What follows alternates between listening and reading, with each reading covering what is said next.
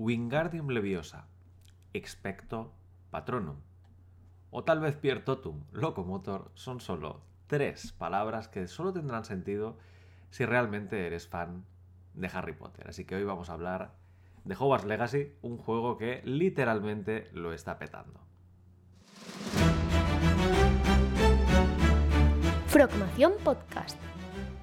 Capítulo 54. ¿Por qué Hogwarts Legacy puede ser juego del año?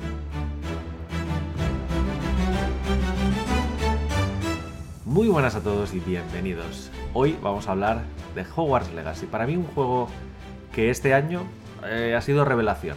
Revelación muy, muy esperado, de hecho. Si el año pasado comentaba que mi juego favorito del año había sido el Den Ring y que lo nominaba que sería Game of the Year, juego del año, que por cierto lo terminó siendo. Eh, este año hemos empezado muy bien el mes de febrero porque Hogwarts Legacy nos ha traído un concepto que no deja a nadie indiferente. Los fans de Harry Potter eh, reconocerán los hechizos, el castillo, el entorno, la jerga, los animales incluso de toda la saga de Rowling, incluso de Animales Fantásticos, porque realmente, ahora hablaremos, el juego ocurre 100 años antes de los eventos de Harry Potter. Y la verdad es que me esperaba mucho fanbase, por supuesto, que incluyeran muchísimo relacionado con el universo, pero es que el juego encima es bueno, ¿vale? No, es un juego cualquiera de estos que juegas un ratito y ya está. El juego nos coloca en la piel de un mago o una bruja, dependiendo de lo que elijamos al inicio, donde eh, nos salvamos de milagro de la muerte porque se nos eh, destruye el carruaje que nos va a llevar a Hogwarts y nos vemos envueltos eh, como en una especie de, caso, ¿no? Es como si fuéramos una especie de Sherlock Holmes, una especie de, de Poirot incluso, investigando que tiene que ver con una, con, una llave que nos ha llegado precisamente y es el motivo por el cual nuestro carruaje es destruido. Esa llave nos, llevará al banco de Gringotts, que también os sonará si habéis visto la serie o el, la serie, el, juego, o el, la película o el libro, y que a partir de ahí mm, nos daremos cuenta de que hay un, goblin que es muy malo y que mm, nos vamos a preparar para luchar contra él.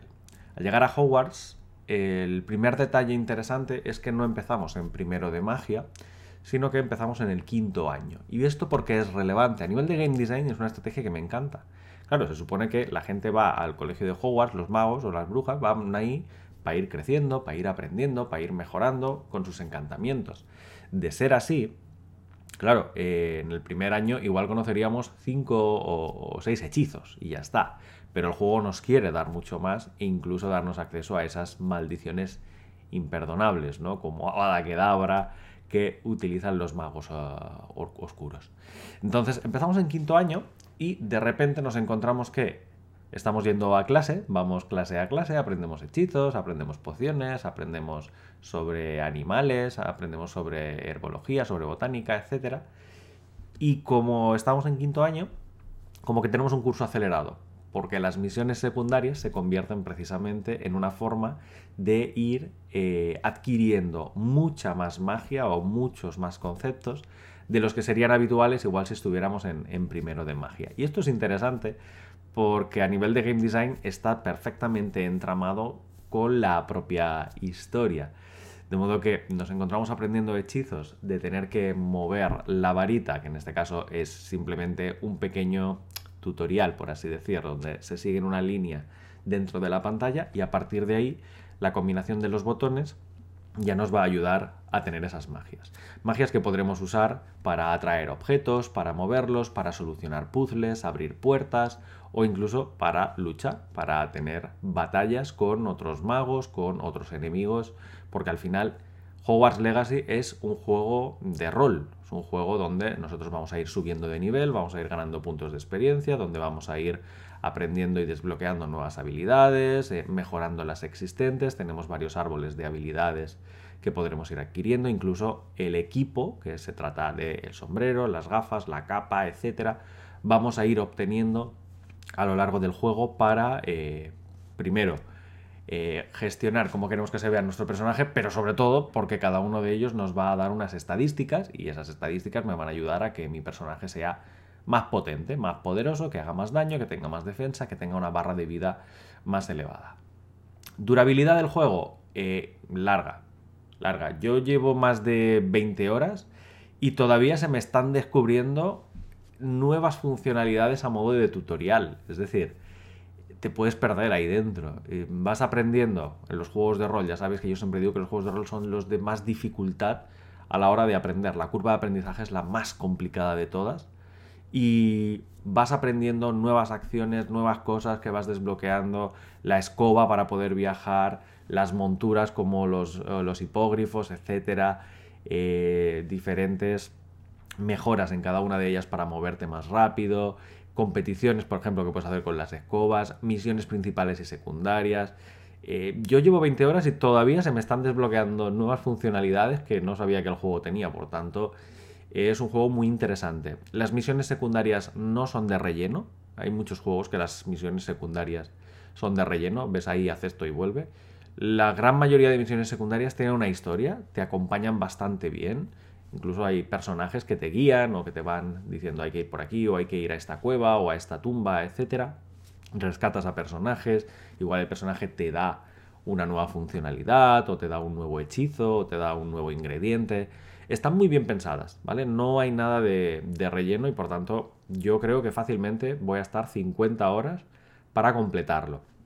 Y es que el juego no se limita únicamente a recorrer Hogwarts, el castillo, sino que podemos salir del castillo a las inmediaciones, podemos ir a las clases que habría fuera, como ir con la escoba o, clase con los animales y demás, pero es que además podemos salir de los terrenos del castillo, ir hasta Hogsmeade, el pueblo que hay al lado, que los que seáis fan de Harry Potter también lo reconoceréis, pero es que todavía podemos ir mucho más lejos, porque los terrenos que rodean el castillo y Hogsmeade, lo que en el juego se llama el Valle de Hogwarts, es muy, muy, muy grande. Os estoy hablando que igual el castillo es el 1% de lo que podéis recorrer a nivel de superficie.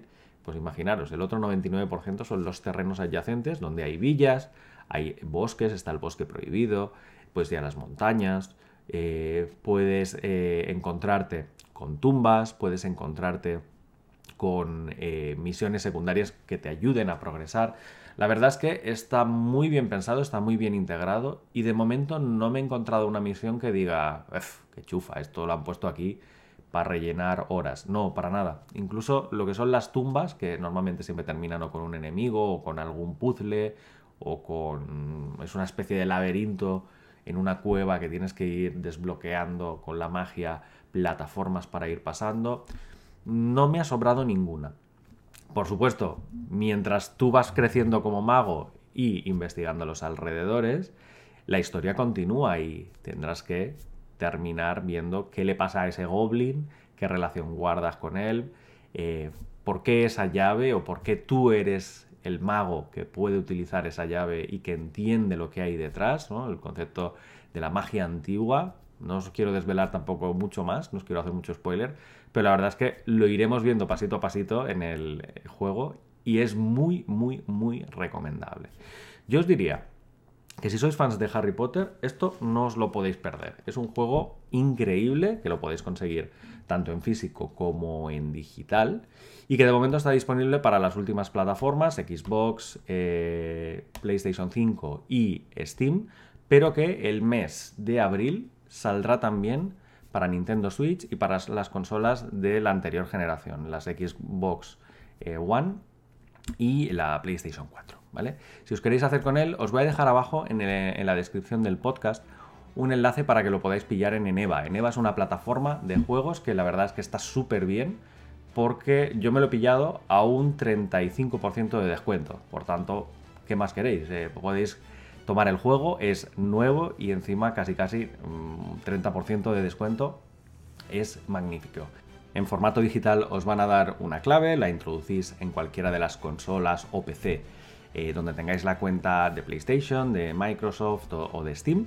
Y a partir de ahí, a jugar. Así que me gustaría ver que realmente lo estáis disfrutando y dejároslo en los comentarios, tanto si lo estáis jugando como si os lo vais a pillar, porque os digo, os va a gustar muchísimo. Si este tipo de vídeos te han gustado para nuestro podcast, no dudes en dejarlo en los comentarios porque hacer una review de un videojuego o comentarlo así con vosotros puede ser también una muy buena opción para traer de vez en cuando a nuestra Frogmación podcast. Gracias y nos vemos la semana que viene. Si te gusta Frogmación Podcast, síguenos en redes sociales, a través de Facebook, Twitter, Instagram o nuestro canal de YouTube. Y consulta todos nuestros cursos o suscríbete a nuestra newsletter en la web progamesformacion.com.